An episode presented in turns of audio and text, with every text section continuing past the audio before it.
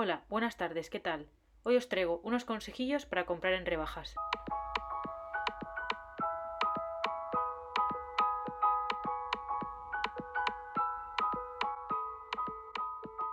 Seguro que todas sabéis que dentro de nada empiezan las rebajas. De hecho, ya casi las tenemos encima.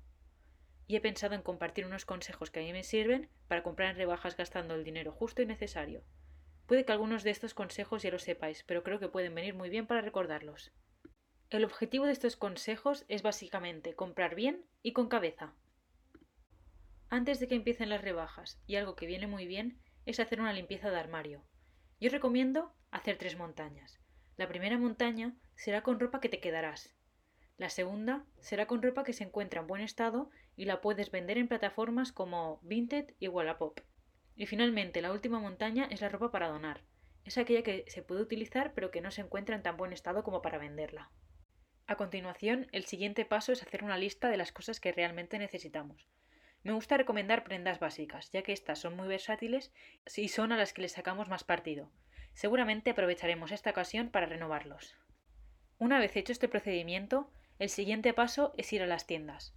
Personalmente, yo recomiendo esperar las segundas rebajas, a no ser que tengas alguna prenda fichada, ya que en las primeras los precios no cambian mucho.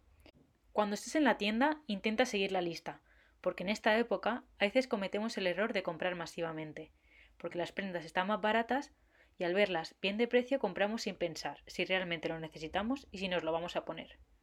Luego, estas prendas son las típicas que se quedan en el fondo del armario sin estrenar, con la etiqueta puesta.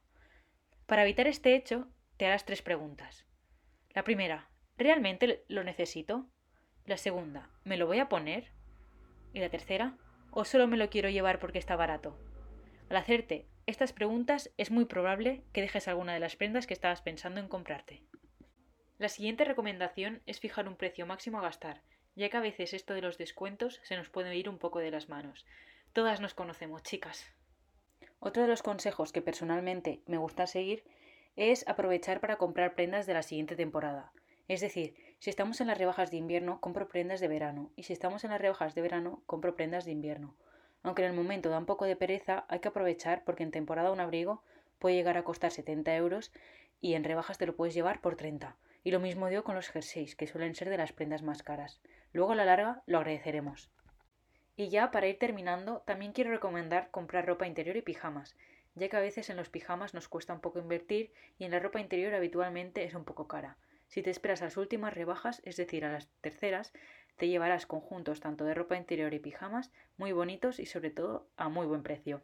Estos han sido todos mis consejos. Espero que os hayan servido y los utilicéis en las rebajas que están a la vuelta de la esquina. Espero que os haya gustado y muchas gracias por escucharme. Que vaya bien.